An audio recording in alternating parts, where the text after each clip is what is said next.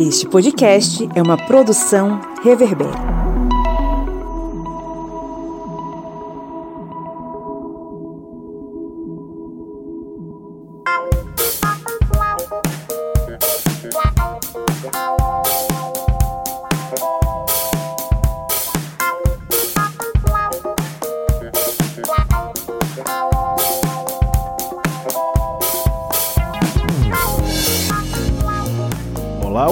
Sejam bem-vindos e bem-vindas mais uma vez ao podcast do Historiante na temporada 2022. Estamos de volta, felizes, contentes, satisfeitos, ainda no mundo pandêmico, mas com esperança que esse negócio vá passar em breve. Eu sou o Pablo Magalhães e estou aqui acompanhado, como sempre, você sabe, do seu Kleber Roberto. E aí, pessoal, beleza?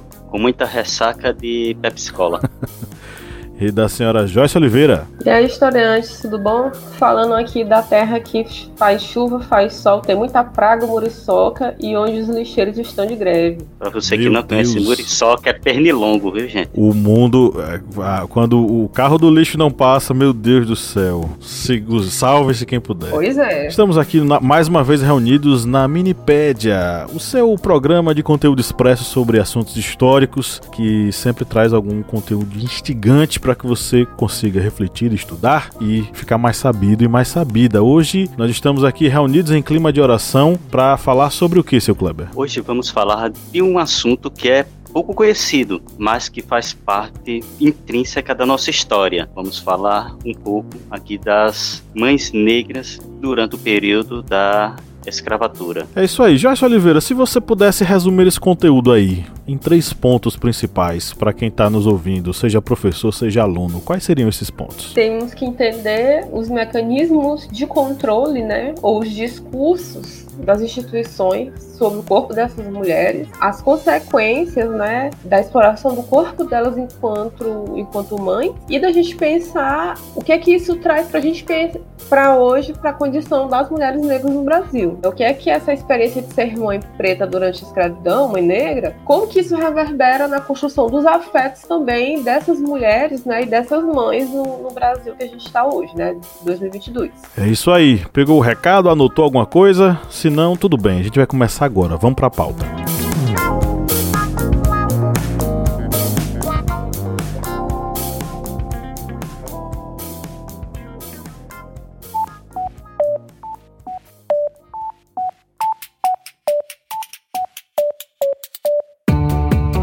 Joyce Oliveira, quem acompanha o historiante há um bom tempo, já curte o conteúdo, pode nos ajudar a manter o projeto, né? Senhor, pode sim. Quem quiser ajudar né, a gente do historiante a continuar produzindo esse conteúdo maravilhoso, pode ir lá no nosso apoia.se. Aí vai se tornar nosso apoiador e vai ter acesso a conteúdos exclusivos, a cursos que a gente produz para os nossos apoiadores, né, a materiais didáticos, vai também ter sorteios de livros, enfim, né? Tem podcast secreto, ou seja, vai ter um mundo novinho, exclusivo para quem quem for, né, aquela pessoa maravilhosa que resolver apoiar o historiante. E o endereço qual é? apoia.se barra historiante. O link tá na descrição desse episódio.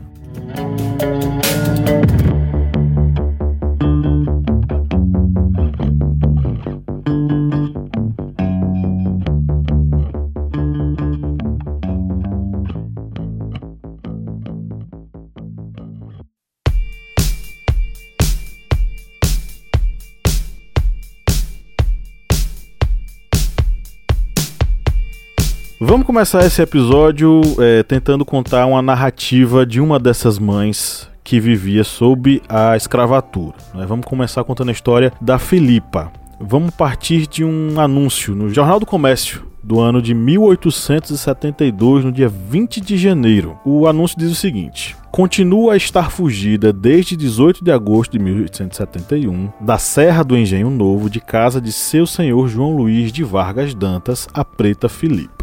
Aí continua: crioula, moça, robusta, de boa vista, altura e corpos regulares, feições alegres, olhos vivos e meio brancos, beiços meio grossos, com falta de alguns dentes, cor não muito retinta, seios grandes, cabeça, corpo e nariz pequenos, pés compridos, meio grossos e meio virados nas pontas para dentro, tem um dos dedos da mão encolhido para dentro, sinais de bexiga pelo rosto, os quais são meio pretos e pouco profundos. Estava pejada ou seja, grávida, e com a barriga bastante crescida, demonstrando muita proximidade de dar à luz, o que deve a muito ter acontecido. A Filipa tinha deixado a casa de seu senhor cerca de um mês antes da promulgação da famosa Lei do Ventre Livre, que completou 150 anos no ano passado e que tornou livres todos os filhos de mulheres escravizadas nascidos né, após a sua promulgação. Muitas mulheres grávidas, a exemplo da Filipa, muitas mulheres, muitas mães pretas grávidas fugiram, tentaram fugir. E essa fuga era uma tentativa uma, uma,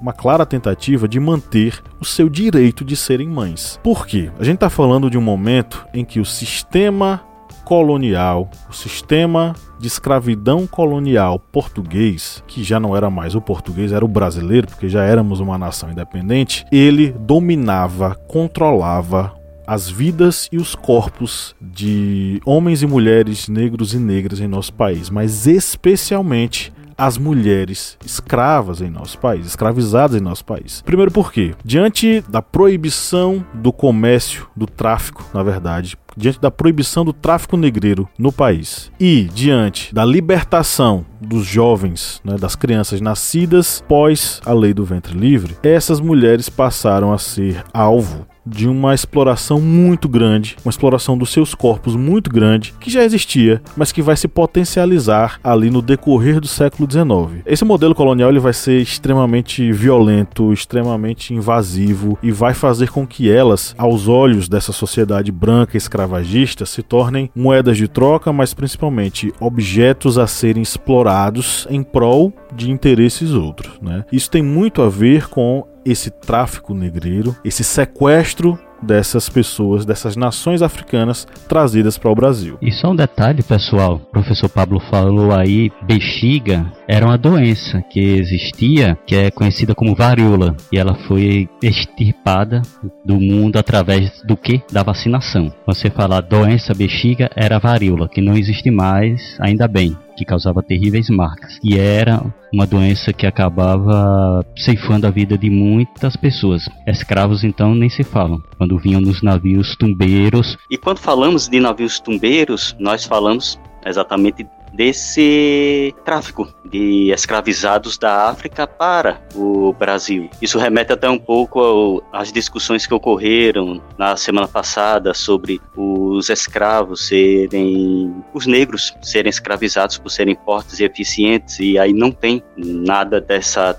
dessa ideia, os negros eles não eram escravizados por serem fortes e eficientes. A gente volta vários anos, décadas nessa, nesse, nessa conjuntura para chegar primeiro à questão religiosa, quando fala-se de da própria estrutura da igreja que tinha aquela ideia de fazer o resgate dos africanos, mas ao tentar fazer esse resgate seria o que? Destinar os negros africanos à servidão, à escravidão. E dentro dessa conjuntura de fazer o resgate, se tentava eliminar as religiões que esses escravizados tinham, principalmente que dos que vinham para o Brasil. E dentro desse controle, que vai ser um controle da mente, vai ter também a questão do próprio controle dos corpos, que aí seja uma questão voltado, vamos dizer, para o capital. Já voltando àquela ideia de que os negros eles não foram escravizados por serem fortes e eficientes, eles eram escravizados em massa porque geravam lucro para a coroa portuguesa, porque eles não eram vistos como pessoas, indivíduos fortes, indivíduos eficientes que trabalhavam bem na lavoura. Eles já sabiam trabalhar na lavoura por questões comerciais, já que na África existia já comércio, existia essas questões econômicas, não eram povos que viviam em tribos isoladas, tal, já existia estruturas governamentais, existia uma sociedade com estrutura complexa. E esses negros, eles já conheciam da agricultura, mas eles eram vistos pelos é, pelas pessoas que iriam escravizá-las como mercadorias. E como mercadorias geravam muito lucro dentro desse tráfico para o Brasil. E dentro desses escravizados que estavam vindo, vinham mulheres. E essas mulheres acabavam tendo um destino muito cruel dentro dessa estrutura social aqui do Brasil. E aí é interessante, né, a gente pensar alguns pontos para entender como é esse processo de dominação de corpos e de mentes. Durante principalmente, né, é, o período colonial, né, e a, uma boa, até certa parte do período imperial, se, se a gente puder datar ali até por volta de 1850, né, você tem um predomínio de um discurso que se baseia é, em defeitos de cor. Tem um livro da Ana Maria Gonçalves que é um livro maravilhoso que fala sobre isso, que esse é o nome do livro. Que é o quê? É a origem, não ser judeu, não trabalhar com as mãos, não ter descendência africana. Então, isso eram qualificadores de, de nobres, não ser uma pessoa de corpo. Então, você tem esse controle, que parte de um controle é, muito exercido pela igreja, né, dessa classificação que tem a ver com, com ser um cristão velho, ou seja, né, não ser um cristão novo, não ser um judeu convertido ou outras, outras classificações, mas é, ao longo do século XIX, você tem a construção de outra sociedade que é baseada na, na ideia de ciência, e com isso você constitui parâmetros que vão biologizar as diferenças em que a eugenia ela surge como uma pseudociência, né, para a gente hoje, mas naquele período era entendido como ciência, que classifica os sujeitos e classifica a cor da pele dos sujeitos, onde os brancos são os mais bonitos, mais fortes, mais inteligentes, e os corpos, que são os corpos corpos negros, corpos pretos, eles serão classificados como os menos evoluídos, fortes, por exemplo. Né? Então isso explicaria a evolução das sociedades, né? Por que, haver evolução em certos lugares e em outros não, né? E aí eu, eu penso que evolução nesse termo que é, que é um termo entre aspas. Então são esses modelos, né? essas formas de pensamento que vão basear a exploração dos corpos negros e da, somente que a gente está fazendo aqui, né? É das mulheres é, pretas para a reprodução do sistema capitalista que enxerga esses sujeitos, né? E essas sujeitos, como como é próprio descrito no, nas documentações, como peças. E aí a reprodução das peças, né? Em, em que essas mulheres negras, elas são tomadas como as reprodutoras, como aquelas que vão dar continuidade né, a, a esse negócio.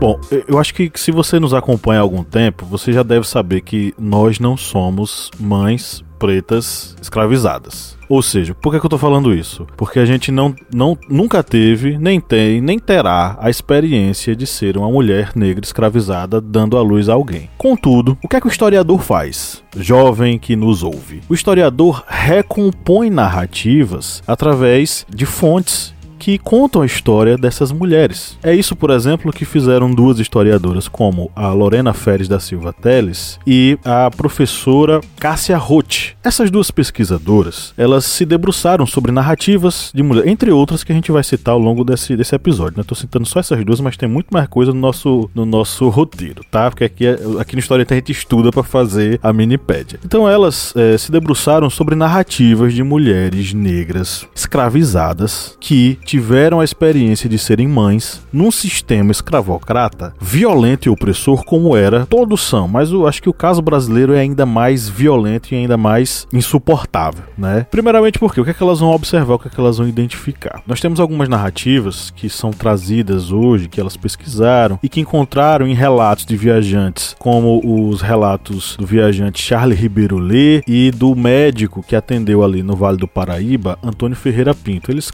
construíram algumas narrativas e alguns relatos em seus diários, contando um pouco da história de mulheres, das quais eles testemunharam o momento do parto. Primeira coisa, como é que essa questão acontecia? Como é que o parto acontecia num Brasil sem qualquer processo de acompanhamento de saúde pública, enfim, essa ideia sequer existia nesse momento. A gente está falando de mulheres que não tinham acompanhamento profissional, que tinham seus partos feitos por as chamadas parteiras ou comadres, que eram mulheres sem o treinamento técnico, mas com conhecimento empírico né, que gozava aí de certa confiança dessas mulheres nas comunidades. Tanto as senhoras quanto as mulheres escravizadas passavam por isso. Só que aí, as mulheres escravizadas, elas tinham, obviamente, uma relação inferior e eram tratadas de forma inferior no momento dos seus partos. É, muitas delas não tinham qualquer acompanhamento ou não tinham qualquer respeito do processo de gestação. Ou seja, muitas delas estavam trabalhando ainda grávidas ou até o momento dos seus partos. E não raro, ao longo longo desses relatos que foram coletados, muitas delas ainda estavam, por exemplo, com cesto na cabeça, carregando cesto na cabeça quando começavam a ter o seu processo de, de as suas contrações e iniciavam o processo de parto. Algumas narrativas são chocantes. Eu não sei se eu falo, mas tem uma, tem uma história que é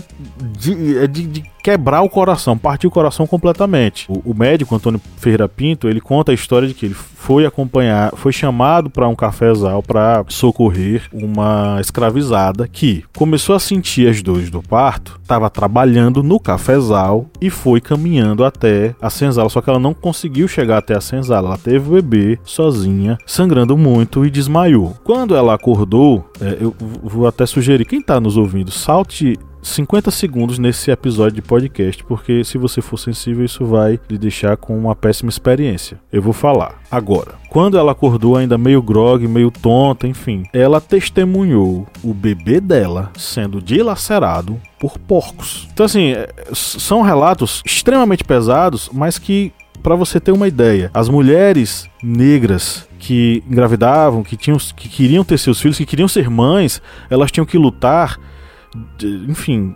dobradamente. Primeiro porque o sistema ele não queria que ela perdesse tempo com seu filho, por mais que esse filho representasse mais braços para trabalhar. Só que a gente entra num paradoxo. A lei do ventre livre liberava essa criança, ela não se transformaria em escrava, ela nascia alforriada. Então o que acontecia era menos interesse ainda desses senhores brancos escravagistas que a mulher escrava, escravizada, tivesse o seu filho né, que ela engravidasse. Então aí o que acontece, gente? Uma violência terrível, porque a mulher negra escravizada trabalha até o momento em que vai parir. E essa, essa violência causou sequelas terríveis na saúde dessas mulheres e na, na forma como elas conduziam a vida delas futuramente, né? Isso é só um dos aspectos, porque eu ainda não estou falando da questão da violência obstetrícia, né? É, toda essa questão das leis antes da Lei Áurea eram leis que acabavam muito mais causando, digamos, um retardamento na própria abolição, ou seja, era só, vamos usar a expressão, empurrando com a barriga a abolição. Todas as leis, a lei, é, a lei Eusébio de Queiroz, a lei do Vente Livre, tudo, todas as leis antes eram somente uma forma de fazer com que os senhores de escravos tivessem lucro ainda com os escravizados antes da abolição, ou seja, não eram leis que visavam dar alguma, alguma vida melhor para os escravizados. Não, era só uma forma de retardar é a, abolição. E dentro dessa questão das amas de leite, como já pegou um pouquinho esse ponto. Com relação às amas de leite, é algo que é bem, é também cruel, porque é, as amas de leite elas acabaram se tornando um negócio lucrativo para os senhores de escravos que tinham mulheres que poderiam amamentar. E conforme houve a proibição dos navios negreiros chegarem ao Brasil, poderem aportar nos portos do Brasil, houve uma elevação nos preços des, dos serviços das mulheres que poderiam servir com mamas de leite. Só só que aí tem o um aspecto também cruel com relação a essas mães, porque por ser um algo lucrativo, voltando para a questão do capital, elas muitas vezes tinham o contato com seu filho recém-nascido cortado ali na hora do parto. Algumas vezes, nos artigos que estudamos, algumas parteiras já separavam a mãe do filho no momento do parto, ou seja, a mãe não via mais o filho, porque ela deveria servir para o Senhor naquela ofício, digamos, que ele iria querer lucro, que era, no caso, ser uma ama de leite, já que com a proibição dos navios negreiros chegaram ao Brasil, não vinham, não vinham mais tantos escravos, e com isso não vinham tantas mulheres que pudessem estar grávidas. E o tráfico interno de escravizados se tornou algo muito punjante, e com isso também entrou a questão das amas de leite. E essas amas de leite, muitas vezes, elas acabavam por literalmente abdicar dos próprios filhos para poder amamentar os filhos dos senhores brancos. Tem até um quadro do, de Lucílio do Albuquerque que expõe, como estamos falando aqui no podcast, eu vou resumir aqui o quadro, que é uma mulher preta, ela está amamentando um, um menino branco, enquanto o filho dela, um menino preto, está nos pés dela, no chão, e ela fica olhando pro filho dela e o filho fica olhando para ela como se fosse, digamos, tivesse uma proibição que ela não pudesse amamentar ele e ele tivesse que esperar sua vez, já que a vez era do menino branco, já que ela era uma escravizada. Tudo isso mostra esses reflexos da crueldade da escravidão que foi aqui no Brasil. E aí, né, pensando é a questão que o que o Pablo falou, né, que também o Kleber retomou, pensando a violência obstetrícia, né, tem aqui no artigo que a gente estudou, tem um caso, né, que foi na Santa Casa de Misericórdia do Rio de Janeiro, em 1884, que uma escravizada adentrou a casa e foi percebido que o bebê dela estava em posição invertida, né, ou seja, com os pés para baixo e a cabeça para cima, né, e aí os estudantes mexeram tanto na barriga dela, né, que o bebê, ele acabou mudando de posição e a, a filha, né, a nenenzinha acabou falecendo e a Henriqueta, né, que era a, a mulher, ela acabou internada durante três meses porque teve, acabou pegando uma infecção, né. Isso é um dos relatos que, que a gente tem acesso, né, que a gente consegue saber quem era essa pessoa, né, você tem um nome, você tem uma situação, você tem um, um, um desfecho, pelo menos até isso, porque é muito difícil a gente conseguir encontrar esses casos assim, né, casos inteiros, vou, vou colocar nesse sentido, quando a gente trabalha com a escravidão, justamente pelo processo de desumanização sofrido por, por esses sujeitos ao longo de 300 anos. Né? E aí, retomando é, a questão das amas de leite, a gente vê muito essas fotos, né, é, nos livros didáticos, tem muito, né, às vezes tem muito nas revistas, e ao mesmo tempo a gente não se interroga, né, é, é, é há uma naturalização daquelas fotografias, você tem uma referência de um, de um período, referência de um século, mas ao mesmo tempo não se para para refletir o que é que aquelas fotos elas representam seja a mulheres que carregam os filhos nas costas, né, que aí é o trabalho dela, com o menino nas costas, com o neném nas costas, né, para não quebrar esse vínculo, que também demonstra o trabalho que ela tem para conviver com a criança e conseguir se manter e conseguir sustentar, né, é, é, esses senhores que têm domínio sobre eles dois. E aí, eu estava estudando na época do, do mestrado, lendo coisas, né? acabei descobrindo num texto é, da. Deixa eu ver, só. Maria Ia da Pessoa, deixa eu só confirmar aqui. Ia da Pessoa de Castro, na verdade, está na revista Afroásia. Para quem quiser ler depois, é um artigo chamado Notícia de uma Pesquisa sobre a África. Que aqui no Brasil, a gente tem esse costume, né, de quando canta, né, para um, uma criança dormir, né, um neném, né, ou uma criança, né, a gente sempre faz aquela coisa assim, né, e isso tem um porquê, né? É, nesse artigo eu descobri, né, que os, o que, a gente, os que a gente faz na verdade é sum, né? Isso é Yorubá, né? É, significa dormir. Então, cotidianamente, né? É, não sei para outras regiões, né? É, aí para é, os outros estados, mas pelo menos onde eu moro, né? No Maranhão, né, a gente sempre bota uma criança para dormir assim.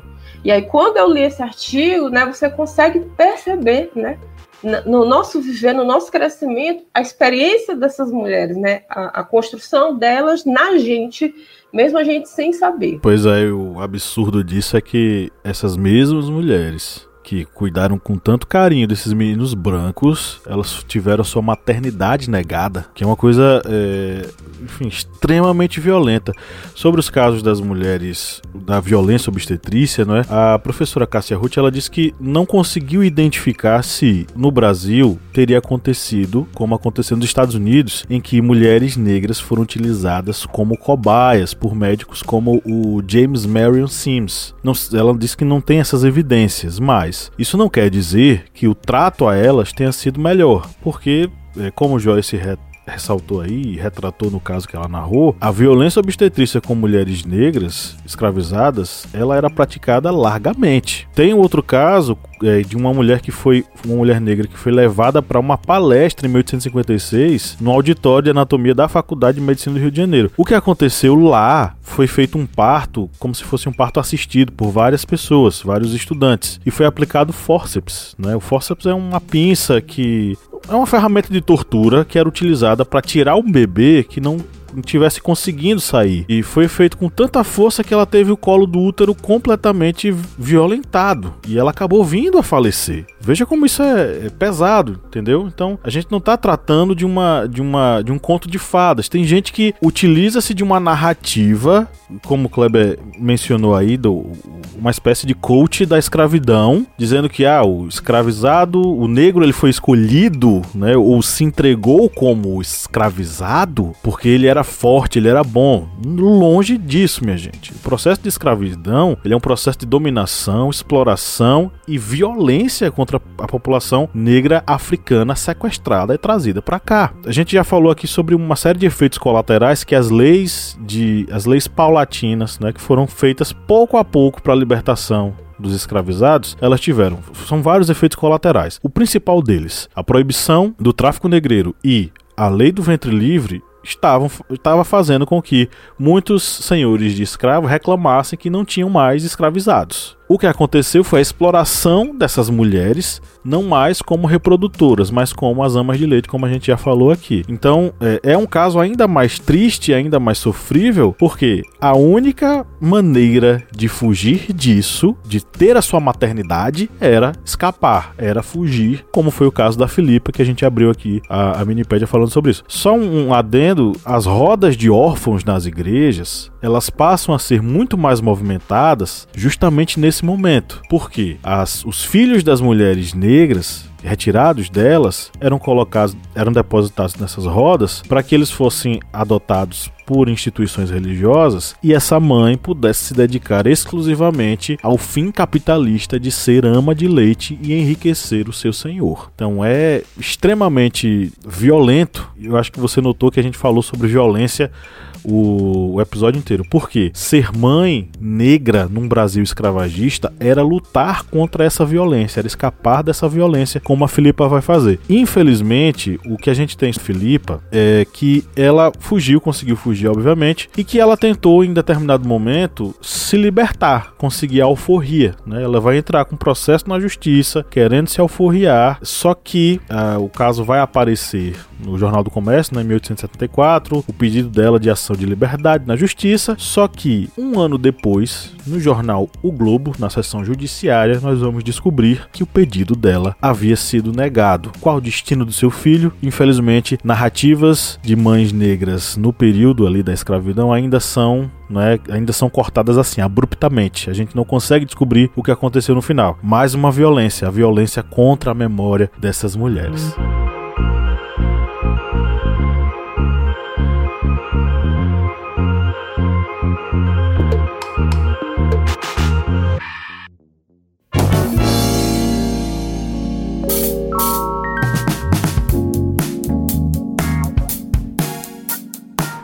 Chegamos aqui à reta final da nossa gravação e aí a pergunta é a seguinte: Joyce e Kleber, o que é que vocês gostariam de falar aqui para encerrar o nosso episódio? Uma indicação ou um, uma consideração final? O que é que vocês querem dizer? Eu vou indicar um conto do Machado de Assis, Pai contra Mãe, porque às vezes é muito difícil da gente, das pessoas entenderem, né? A gente está falando, mas eu acho que nesse texto do Machado ele consegue traduzir, né? Essa violência que a gente está falando aqui, né? Essa sistematização desses atos violentos, né? e perceber é, o que é que isso pode trazer para a gente pensar as condições das mulheres negras hoje no Brasil, né? Das mães negras no Brasil e por que que você tem, né? A morte em massa dos filhos dessas mulheres, né? É, que isso não é de agora, né? É uma violência sistemática, é uma violência histórica. Então, quando elas choram, né? Elas, elas se levantam, né? Fazem isso de uma luta, né? Isso não é uma luta de agora, né? É uma luta que é uma luta histórica. É, vou fazer também uma consideração e vou deixar também uma dicasinha é, sobre essa questão da violência obstétrica, que a gente vê que até hoje ainda permanecem alguns traços. Logicamente, não é a mesma violência como foram narradas aqui nesse podcast, mas até hoje a gente ainda vê esses traços sobre o domínio do corpo da mulher e esses traços ainda de, digamos, de violência mesmo, obstétrica. Só é vocês verem o caso daquela influenciadora, Chantal Verdelho. Você vê a, a cena de, do parto dela, você percebe.